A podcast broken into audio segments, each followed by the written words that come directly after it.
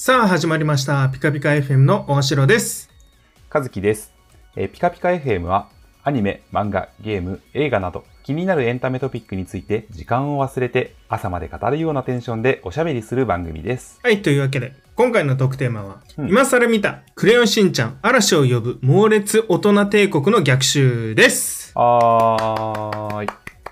えーこちらはですね、えっ、と、シャープ42になりますかね。えっ、と、え、まだ見てない相方に見てほしい映画特集の時に、えっ、と、和樹から、えっ、と、私に、あの、見てほしい、えー映画を3本あげてもらいまして、その中で1本見ようっていう風になったわけなんですけども、その時に私が選んだのが、このクレヨンしんちゃんになります。うんうん。で、これをまだ見てなかったので、ようやく見ましたよと。うんうんうん。で、それのちょっと感想を言っていきたいなっていうふうに思っております。はーい。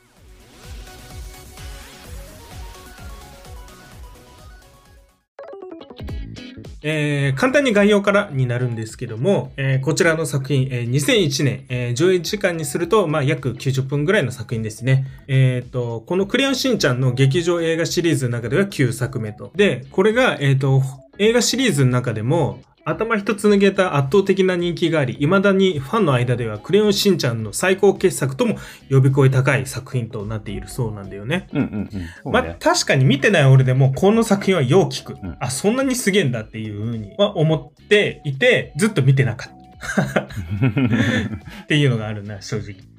うんうんうん。というわけで、えっ、と、早速あらすじなんですけども、えっ、と、ある日、春日部で突然20、20世紀博というテーマパークが開催された。えー昔のテレビ番組や映画、暮らしなどを再現し、懐かしい世界に浸れる遊園地に、えー大人たちは大喜び。でも、しんのすけをはじめとする子供たちにはちっとも面白くない。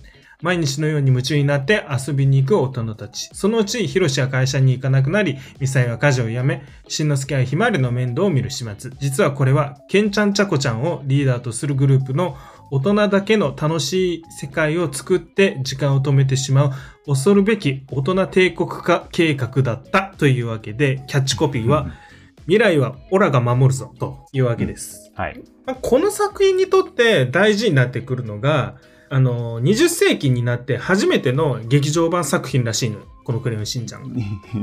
21世紀になあ、る。21世紀ね。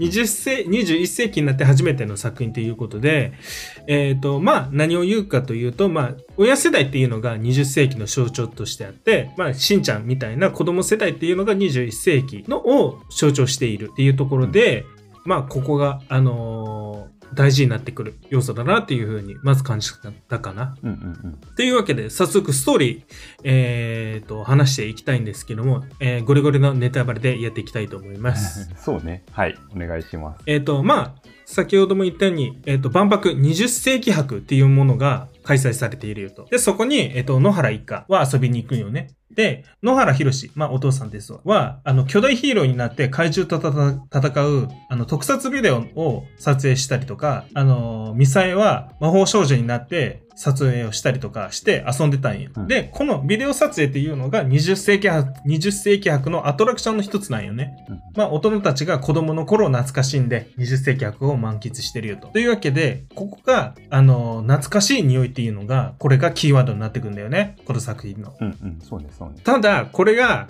子供たちは楽しくないよと。しんのすけた、しんのすけとか、あと、春日部防衛隊、あの、しんちゃんの、あの、仲間？幼稚園の仲間。たちは、その20世紀枠の子供部屋に預けられてんだよね。で、そこで不満を漏らしてんのよ。なんか大人たちが異常なハマり方をしてて、それが心配になってるよと。うんで、この20世紀枠の勢いっていうのがもう全国に広まってるんよ。何かっていうと、その街中では、あの、旧車が走っていたり、その古い電化製品とかファッションが流行ってたりするようになるんよ。うんうん。で、そんなある日、その20世紀博からの大事なおせお知らせっていうのが放映されるんよ。明日の朝、お迎えが上がり、お迎えに上がりますと。何のこっちゃわからんのやけど、それを見たヒロシとミサイが何かに取り憑かれたように、夕飯も食べず、あの、ヒロシと、あ、ヒロシじゃない、しんのすけとひまわりを放置して寝てしまうんよ。うんうんだからもう家事も何もやらんっていう状態。だからもうそんな姿にしんちゃんあの困っちゃうんよね。で、翌朝になると大人たちがその大きな音楽を鳴らしながら、その街中を通るなんか二台車みたいなのが、あの、走っとるんよ。で、そこに乗り込むんよね、大人たちがどんどんどんどん。そして、どっかに連れ去られちゃうのよ。うんうんで、その中に、ヒロシとミサエもおるんよ。で、必死になってしんのすけを追いかけようとするんだけど、見失っちゃうんだよね。うんうんで、大人がそうやっていなくなったことによって、街から電気が消えちゃって、置き去りにされた子供たちはもうパパニック状態に陥っちゃうんよ。もうだ、廃校した街みたいな感じになっちゃうんで、廃校した街になんか子供たちだけみたいな感じになっちゃうんだよね。うんで、そんな中で、その、食べ物がないとか言って、あの、コンビニ、コンビニだったかなで、あの、食料漁ったりとか、そんな感じになっちゃうんだよね。で、えっ、と、しんのすけと、その、春日部防隊、春日部防衛隊が、その、ラジオを聞いていると、その20世紀悪の創設者の、イエスタデー・ワンス・モアっていうグループがあって、そのリーダーのケンが、あの、街を訪れる20世紀悪の隊員に従えば、親と再会できるっていうメッセージが流れるんよで、まあ、それに従う子供たちもいれば、あの、それは、そうは思わない。なんか不穏を感じる人たち、子供たちもいるよと。まあ、それが、あの、しんちゃんたち、春日部防衛隊の人たちなんだけど、その春日部防衛隊の子たちは、あの、まあ、隠れることを決意するんだよね、ここで。っうんうんていうことで、内容濃くない？と思って。これ、しんちゃん？うんうんそうなのよ。濃すぎるんだけどと思って。おさすがに、あの、子供の頃、テレビアニメでだけど、しんちゃんは見てました。うんちょっとね、もっとギャグだったと思うのよ。コメディだったと思うんだけど、え、これと思って。久しぶりに会ったしんちゃん、これと思って。かなりシリアスでしょ？かなり、そうよ。いや、あの、なんだろう。結構設定ゴリゴリ最初からやってくるなっていう。う んもうちょっと段階踏んでからじゃないのと思思ったんだけど、ゴリゴリ来るやんと思って。うんちょっとびっくりした。面食らった。うん正直ここで。で、ちょっと引き続きストーリーいくね。えっと、えっと、まあ、あの、メッセージが流れたと。その、子供たちを迎え入れる、えっと、ものもあれば、あの、迎え入れない人たちもいるよっていうので、その翌朝になると、その迎えに、その隊員の、迎えに従わなかった子たちは、もう捕まえるよということで子供狩りが始まるのよね。だから、それ、それに反抗していたのがしんちゃんたちなんだけど、その、しんちゃんたちは追われる身になっちゃうんだよね。で、追われる、追われる中で隊員たちもいれば、そこに洗脳されたヒロシとミサイもおったり、その幼稚園の先生たちが捕まえようとする中、あの、頑張って逃げたりするんだよね。で、ここで幼稚園のバスを、あの、あの、あの、フィクションです、これ。フィクションなんで言いますけど、幼稚園のバスを、その、春日部防衛隊の人たちが、春日部防衛隊たちの子たちが、あの、乗り回します。カーチェイスをします。まあ、ここはバ、スで。うんうん、アクションと、まあ、コメディ、コメディ、粉砕でやっていますよと。うんあ、こん、こんなんこんなん。俺が思ってた、クレヨンしんちゃんこんなんこんなんと思って、この瞬間に、ようやく俺が見たかったしんちゃんだわと思って。で、そんな今夜、そんなここんなで、なんやかんやあって、しんたん、しんちゃんたちはなんだかんだ逃げてたんだけど、まあ捕まってしまうんよ。うんで、捕まると、その、えー、春日部防衛隊の、かえっ、と、お友達の風間徹は、僕たち、父や母に会いたいだけなんですって話すんだけど、あの、イエスタデイ・ワンス・モアの件は、あっても無駄だ。お前たちのな、親は懐かしい匂いで子供に戻っているって告げられちゃうの。っていうのも、イエスタデイ・ワンス・モアの、その作った、その20世紀の匂いによって、その大人たちがその懐かしさの匂いに夢中になってしまう。で、夢中になってしまうとどうなるかっていうと、幼児逮捕しちゃうのよ。子供に戻っちゃうんだよね。だから、しんちゃんは、まあ、捕まってしまうんだけど、ヒロシに会うことができるよお父さんとね。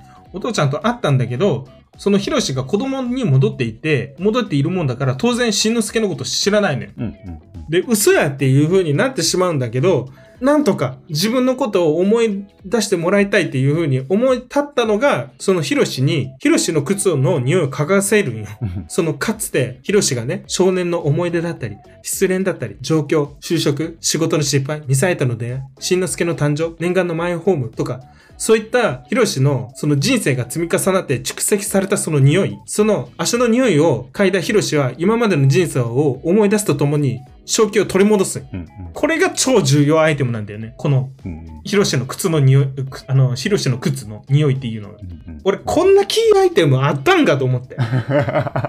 俺、ルイを、俺、俺、ルイを見ないんだけど、他の作品でこんなん。そうね。うん何か重要アイテムがあったとしても、それが臭い匂いっていうのは、俺考えたこともなかったなと思って。ちょっと発見だったね、これは。なるほどなってちょっと思ったよ、これはうん。これを考えた、その、作家さん素晴らしいなと思った、むちゃくちゃん。すると、その幼児対抗してたヒロシがちゃんと、あの、大人に戻ってんだよね。お父ちゃんになって、で、えっ、と、しんちゃんのことも思い出してるよと。うんで、そんな感じでミサエも幼児対抗してたんだけど、ミサエも同じ手で、その正気を取り戻すんよ。匂い嗅かせて。くっさっつって。で、なんとか、えっ、と、両親も取り戻すことができて、そのイエスデンワンスモーの剣に会うんよ。やっと。すると、剣は、あの、東京タワーに登ってそのスイッチを押すと。今度は足の匂いでも戻れないだろうと。もし、お前たちが本当に未来に行きたいと思うなら行動しろっつって、そのしんちゃんたちは、あの、東京タワーに走り出すんよ。で、そのタイミングで、そのイエスタデワンスモーの隊員たちがお追いかけてくるんよ。まあ、追いかけてくるところを、まあ、撃退していって、その懐かしい匂いっていうので、正気を失いそうになるたびにヒロシの匂いを嗅いだりとかして、もうとにかく向かうんよ。で、東京タワーまで登ろうとするんだけど、すると、あの、隊員たちの追っ手がまあしつこいのよ、相当。で、あまりにもしつこいから、そのヒロシとミサイが、その自分たちが食い止めるから、その、しんのすけ、あとは頼んだぞっつって、盾になる。で、しんちゃんは、あの、だあの、両親が頑張っているのを見かけながら、もう一人で登るんだけど、このしんちゃんが一人で頂上を目指すんだけど、それがもう何度も転んで、その鼻血を流しながら、もうぼ、鼻血を流してボロボロになりながら階段登るんよね。うんこれが、一番この作品の中で一番好きなカットだった、俺。このつまずいたり転んだりしてても、それでも立ち上がって駆け上るしんちゃんが、まあ、エモいのよね。うんあの、どんどんどんどんボロボロになっていくんだけど、ボロボロになると同時に、どんどんどんどん、その筆圧みたいなのが、うん言ったら描写がどんどんどんどん、あの、ふ太くなっていくんだよね。そうね作画がなんかどんどん荒々しくなっていくそう。そのエモさがどんどんどんどん伝わってくるんだよね。うんそれが、うわ、ほんまに頑張って上を目指してんだなっていうのがすごい伝わってくる。ううん。っていうのが、やっぱ、っていうのを伝えたいんだろうなっていう意図もちゃんと組めるし、そうちゃんと伝わったっていうのがあるんだよね。だやっぱネットで調べても、この作品見ると、やっぱそこ切り取られてる場面があったりするよねっていう。うんうんうんそうねそうねうん。まあ理由は分かった。なんでそこかっていうのは分かったわ、俺。で、そして頂上に着く、着くと、あの、イエス・デ・ワンスのモアのところまで追いついたんだけど、もうボロボロになってるせいで、もう力つけて倒れてしまうんよね。うんで、つ力つけて倒れてしまって、そのイエス・デ・ワンスモアの剣は、それでも歩いてって、そのボタンの前に立つんよ。で、計画を実行しようとするんだけども、その大人たちのその解雇心の原動力だったり、えっと、懐かしい匂いのそのレベルが、その、最、あの、下がってしまうんよね。うんだから下がってしまうことによって、その匂いっていうのが、あの、充満できないような感じの状態になってて、つまりは計画は失敗したっていううんことになってしまうんです。まあ、つまりは、その町の、あの、住人の人たちは、その野原家のその行動を見て、21世紀を生きたいと考え直したっていうことなんです。うんうんっていうことがあって、その計画は頓挫してしまう。だから、ケンはもうそこで敗北を認めるんよね。わかった、坊主。お前の未来返すぞ。と言って、しんのすけに告げて、消えて、あの、その場から立ち去ってしまうと。で、こうして、その日本中の人々はそれぞれの家へ帰ることができました。といった感じのお話です。うんまあ、率直な感想さ、うんあの、万博内で、あの、綺麗なお姉さんをナンパするしんちゃんを見て、うん俺が見てた時の記憶のまんま、これこれっていう感じだった。最初ねそう。だこのコミカルな表現が、その他のアニメと比べて群を抜いてんだよね、やっぱしんちゃんって。うんうんうんだし、やっぱしんちゃんのそういった描写をしてる作品って他ないかもなって思ったんだよね。というのも、それやってしまうとパクリって言われちゃうわって思って。うんうんうん。確かに。あこれやると、あ、パあ、これはしんちゃんだっていうことは、それって唯一無二じゃんと思って。っうんうん。てことはすげえやって思ったな、改めて。うんうん。確かに。そうね。でこれ見ると、こういった表現見ると、例えばお尻ブリブリとかさ、今やってないんでしょうけども、うんとか見ると、やっぱしんちゃんだっていう風になっちゃうわけじゃん。確かにそれが他作品でやったあ、しんちゃんのパクリっていう風になっちゃうってことは、唯一無二のものを作ってんだなと思って。独自の路線でもう、ひオンマイウェイをしてるっていうことだから、すげえなってちょっと思ったんだよね。うんうんうんうん確かに確かにそうねだ改めてちょっと見たいなっていう風に思ったね。しんちゃんシリーズをってこと？うん。うんうんうん。だし、こんだけ長い作品だから、どういう風に変わっていってるのかっていうのもちょっと見たいなって、ちょっと改めて思っちゃったな。うんうんうん。っていうのが、まあ、まず一番率直な感想ね。うんうん。で、まあ、この作品の、まあ、大事なところとして、まあ、懐かしいっていうところ、懐かしい匂いっていうところなんだけど、もし自分だったらどうするっていう。うんうんだから懐かしいって、まあ、まあ20世紀のこと、えー懐かしいってつまりあの、えーと、あの頃に戻りたいかっていうところなんだけど、うんうん俺だったらなと思ったんだけど、戻りたいけど、片道切符は嫌だなっていう。うんうんうんやっぱ現代に戻ってこないと意味がないなってちょっと思ったんだよね。うんというのも、過去のまんまだったら、その、進撃の巨人は生まれてないし、アドのうっせやは生まれてないし、スマホは生まれてないわけよ。うんだから、この世界観の設定だと、その、あの頃の懐かしさに戻ってしまうと、その、あの頃をループした生活を送ることになるんよね。うんうんそうだね。うんで、まあ、その、今ではその体現不可能になってしまってる、その、あの頃を過ごせることに喜びを感じるかもしれんけど、しばらく経つと変化が起きないことに不満を持つだろうなって思ったんよ。うんうんだから前に進まないっていうことに不満を持つだろうなっていうので、で、その変化っていうのを起こすことを許さない世界観なんだよね。ああの、この作映画の中だと。うん。うん、そうね。うん。だからすると、まあ、いずれこの世界に怒りを持つんじゃないかなって。つまりは現代に戻せっていう風になるんじゃないかなって思ったんだよね。で、自分もそうだなと思って、結局一度帰りはしたいっていう風になるかもしれんけど、結局はまた戻り、戻ら、戻りたいなっていう風にどうせなるなって思った。うんうんうん。和樹はどっち？うーんそうね。まあ割と今が楽しいっていうのもあるから、うん。あの、本当にさ、その、映画の世界みたいに20世紀博みたいな感じで、俺にとって、俺らにとっての、その懐かしい世界の万博みたいな。のがあったら、うんちょっと行ってみたいなっていう気はするのよ。うん。まあ例えばだけど、ああの、うん、俺ゲーム好きだからさ、うん。その当時の感じで、えーゲームができますみたいな、うん。当時の。いうのが、えっ、と、あったりとか、そういうのだったら、いその、ブースで体験してみたいなって思うのね。その、うん。うん。今だったらさ、家で普通に、あの、アーカイブプレイすること、全然、あの、できる世の中だから、うんあの、なんていうの、プレイ自体は家でも、もうちゃんとできる世の中になってってると思うのよ。うん。だけど、あれは、その、万博だから、そういうそのコーナーっていうか、が作られていて、で、うーんなんだろうね、当時はむちゃくちゃ流行ってたけど、今はもう廃れてしまったから、ない、みたいなものが、えっ、と、その万博で扱われてるわけじゃん。うん。うん。ってなると、やっぱり当時熱狂してた、その自分がね、熱狂してたものだったら、うわ、めちゃくちゃ懐かしいな、これって思って行きたくなると思うのよ。うん。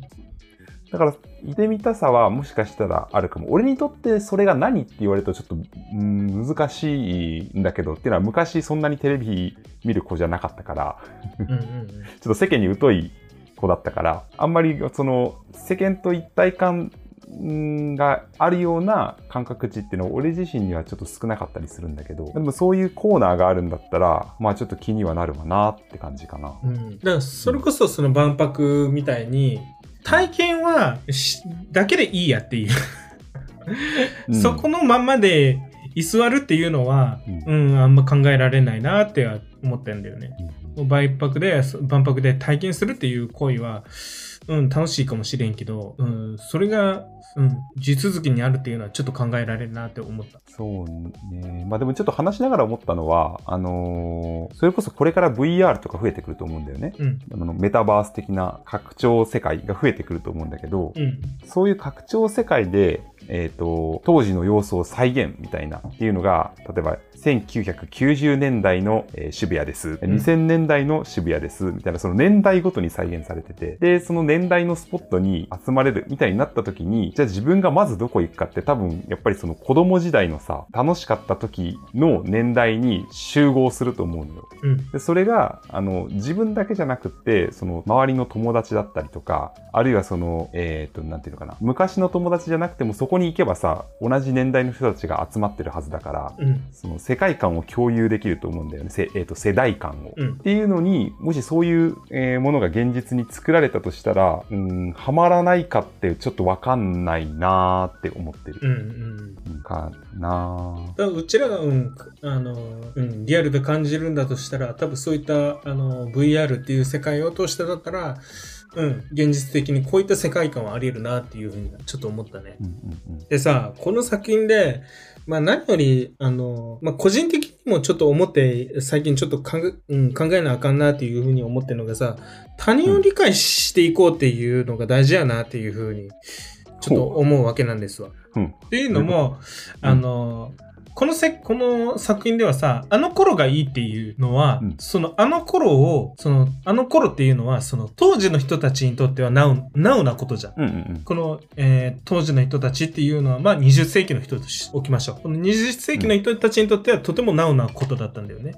だから、つまり、あの頃っていうのは、その今がいいっていうことだと思うんよ。うん。うんで、でも、その現代人21世紀の人たちにとっては昔のことなんて知らないわけやん。うん。うんうん。だから必然と、その今この瞬間がいいになるよね。うんうんうん。だから、その両者時代が違うだけで、あの頃がいいっていう主張は同じなんよね。うんうん。時代、時代は別として。ああ、なるほど。だから、えっ、と、それぞれの時代で生きてる人がいるだけで、でそれぞれの時代に、えっ、と、生まれた人たちが今っていいよねって思っているから、うん。だから、えっ、と、その、えっ、と、例えば20世紀だったら、20世紀にその子供時代を過ごしたようなうん。人たちが、まあ、たまたま大人になって、その、それが20世紀だったっていうだけで、うん。あの、全然21世紀だったとしても、その、何 ?20 世紀が世代の中で一番いいよねって話ではなくて、あの、今、えー、例えば2020年だから、2020年代を生きてる子供たちが2050年とかになった時に、20 2020年代のあの VR とか出てくる前のスマホ全盛期が最高だったよね、みたいなことに全然なるよねって話で。うん。うん。うんっていうことを、そのことを、その20世紀の人たちは気づかないといけないなって思ってて。うんうんうん。だから、あの、20世紀の人たちは、あの、まあ、当然、まあ、まあ、20世紀の人たちが大人だとすると、まあ、21世紀の子たち、現代人は、まあ、力がないわけやん。うんあの、旧世代の人たちの、その人たちの圧にかかれば、もう、現代人は従わざるを得ないわけやん。うんうん。まあ、言うたら、まあ、パワハラみたいなことになると思うんやけど、そのことに、その、20世紀の人たち気づいてるっていううん。だから、あのー例えばなんだけど、そのゆとり世代は、うちらだとゆとり世代になるんですけど、そのゆとり世代はっていうのは、まあ、当然、あの、若い時は、なんか報道とかでもあったわけなんだけど、俺の場合は、その、やればできんのにって、しょっちゅう言われてたんや。うんうんうん。俺個人はね。うんで、みたいに、その、どの世代の、どの世代の上司に、今の子たちはって言われて腹が立ってたはずなんよね。うんうんうんうん。それを、あの、自分たちが上司になった時に言ってることに気づいてるっていう。もう何も学んでないなと思って。お怒ってるの？怒ってる。もうアホがアホのループしてるだけやんと思って。うんまあ、当当然気持ちはわかるよ。当然な。でも、その今の子たちにその不満や問題点があるのは、親である、その自分たちがそうさせてしまったことやし、それを改善するのが上司や親の役目やろっていうふうに思ったりすんのよね。うんうん。ちょっとあの、話それてるかわからんけど。俺が見てて思った感想なんやけど、この作品を通じてね。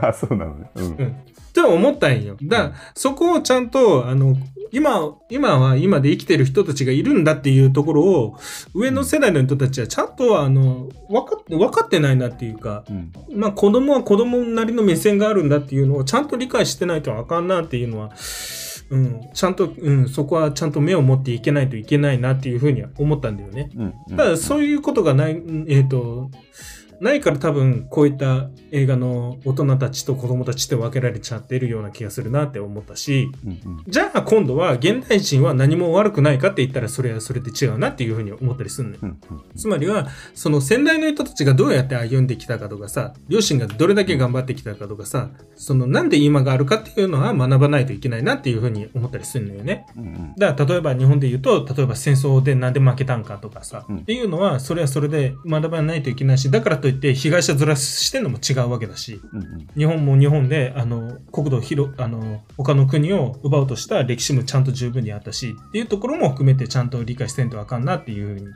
思ったりするんだよね。うんだからその点に関して、しんちゃんは素晴らしかったなっていうふうに思ったりしたい。だうんしんちゃん自身が。うん。だから、うんあの、ひろし、みさえ、その親がいないと料理も食べれないし、ひまわりの面倒もままならないし、幼稚園に行くこともままならないっていうのに気づいたんよね。うんうん両親がそれまで何をしてくれてたのかっていうのに気づいてるんよね。うんうんで、さらにすごいっていうのは、これじゃダメだってちゃんと主張したんよね。うんうんこの最後に、その、イエスタデイ・ワンスモーのあの、ケンがそのスイッチを押そう、幼いことに気づいたとき、そのしんちゃんに問いかけるんよ。どうして未来を生きたいんかって。そしたらしんちゃんが、今がいい。お父さんお母さんひまわりと一緒にいたいから。可愛い女の子といっぱいお付き合いしたいからって、ちゃんと主張してたんよ。うんうん。ちゃんと、あの、自分の主張もちゃんとあった上で発言しているっていうことは、ああ素晴らしい子やなっていうふうに思った。しんちゃんってええ子やなっていうふうに思った。うんうんうん。そこが大事だなっていう、現代人に対しては大事なことやなっていうふうにちょっと改めて思う。うんうんうん。だから選択を迫られた時に、その、なあなあに別にどっちでもいいっすよみたいな感じじゃなくて、どっちか選びなさいよと。自分のなんか、あの、意見をうん、持って、自分の、うんあの、うん決めた方がいいんじゃないっていう話ね。うん。うんっていうことが、うんだ、結局は両両者ともに歩み寄ることが必要だなっていうふうに、ちょっと改めて思ったなと思いました。うんうんといったのが、この作を見た感想です。なるほどね。うん。なんかだいぶあれだわ。あのー俺の思ってたのとはだいぶ 違った、あのー 目線だったけど、ななるほどねと思ったかな。だし、ちょっと改めて思ったんが、その最初にもちょっと説明あったように、あの、この作品がいいって言ってるのは多分大人だろうなっていう。うんうんうん。だ子供から見たら、これってどういう風に見えてたんやろうなとか、ちょっと気にはなったねっていう。なこんな。深い設定をそ咀嚼できているのかっていうのはちょっと思ったかな。うんうんうん。それと、俺、俺自身は、あのー当時見てて、映画館じゃないけど、テレビかな？かなんかで子供の時に見てて、うーんあんまりそこまで深いこと考えてなかったんだよね、まず。うん。単純にやっぱ子供目線、まあまあ、中学生ぐらいだからちょっと微妙な時期ではあるけど、あのーやっぱ大人、大人が子供帰りしちゃうことがまず怖く感じたのよ。ああ、はいはいはいはい。うん、恐怖だなって思って。うんうんうん。なぜなら子供にとって大人はなんかしてくれるのが当たり前の存在だから、うん。だから、そこが、あの、完全にもう無視みたいな状態になっちゃって、で、怖いってまず思ったのね。うんうん。で、まあ、その、えっと、カーチェイスファイトとか、まあ、普通に楽しいんだって感じだけど、うんうん。その後で、えっと、前回のさ、えっと、第42回の、えー、なんだっけ、え、まだ見てないの時も話したけどさ、うん。俺があの、この映画の中でグッときたシーンって、そのさっきのヒロシの、えっと、もう大人なんだよっていうのを思い出す時の回想シーン、うんうん。回想シーンのところが、まあ、やっぱ、まあまあエモいシーンになってるじゃん。うん。フラッシュバックして、うん一人一人の人生をこうバーッと見せられてあそんなことがあったんだみたいなっていうのをその子供の時に見てでうーん子供の感覚からするとあ大人って最初から大人じゃなかったんだなって思ったのよね。やっぱり自分のあのその大人にも子供時代があって青春時代があってで大人になってからも別に成功ばっかりしてるわけじゃなくって上司に怒られたりとかさうん。してる時もあれば、なんか、何その仲間たちと、なんか、やんやんやんやんやってる時もあればっていう、一人の人間なんだな、みたいな。っうんうん。ていう風に受け取ったんだよね。あのシーンを見て、あ、そっかーって思って、その、ヒロシって、あの、しんちゃんのパパってだけじゃなくって、人生があるんだって思って。うんうん。で、そこでなんか、なんだろう、あ、す、すごいなって。それってだから、ヒロシだけじゃなくて、ミサエもそうだし、全部の、その、登場してる人物が本来抱えているものなんだよっていうことでしょうんうんで、何よりその、えっ、と、ヒロシがさ、記憶を取り戻して、で、しんのすけがさ、父ちゃん、オラがわかるって言って、ああ、ああって言って、すごい、あの、何、肩震わせながら、あの、うん膝抱えて泣く、シーンがあるじゃん。うん。うんで、そこがなん、なんというか、なんでこんなに大切なことを忘れてたんだろう、みたいなことを言ってるように思えたのよね。うん。うんうん。そこがすごく響いたというか、うん、なんだろうな。そうね。だからそこに関しては大人になったからこそ時間ができるその大事なものの価値っていうのが、うん、大人になるとわかるんだろうなとは。そうね、うん。そう。だから、子供目線だと、そういうことって考えない。その大人はもう大人で当たり前でしょ、っていう、う別にそんなこと思ってたわけじゃないけど、あの、無意識にそう多分思ってて、で、あ、そうじゃないんだ。その、それって当たり前のことじゃないんだなっていうのに、まあ気づけた映画なんだよね。うん。うん。っていうのがちょっと子供目線の時に思ってたことかな。うん。う。うんん。うん。だからこそ大人が大事やっていうお父さんお父お父さんお母さんが、うん、大事な存在なんやなって気づけてるし。うん、子供に戻ってはダメなんだっていう、今を歩き続けなきゃいけないんやっていう風になるんやろうね。うんうん、そうね。まあだから、大人になるって、あの、どういうことなんだろうみたいなのが、ちょっとその、うん、垣間見れたっていうか、うん。うん、うん、そうね。別にさ、あの、どっかから大人になるとかじゃなくて、なんか、あ、もうずっと続いてるんだな、みたいな、うん、うん。って感じだったかな、当時の印象では。うん。なるほどね。うん、なんか、うん、うん。子供目線に立った時、うん、どういう風に見えたのかっていうのが、うん、なんか想像できたような気がするわ。うん、うん。うんうん。まあ、という感じで、まあ、思ったのは、まあ、今は今でいいものがあるなっていう、っていうことをちゃんと肝に銘じておこうっていうふうに思いました。といった感じですかな、まとめとしては。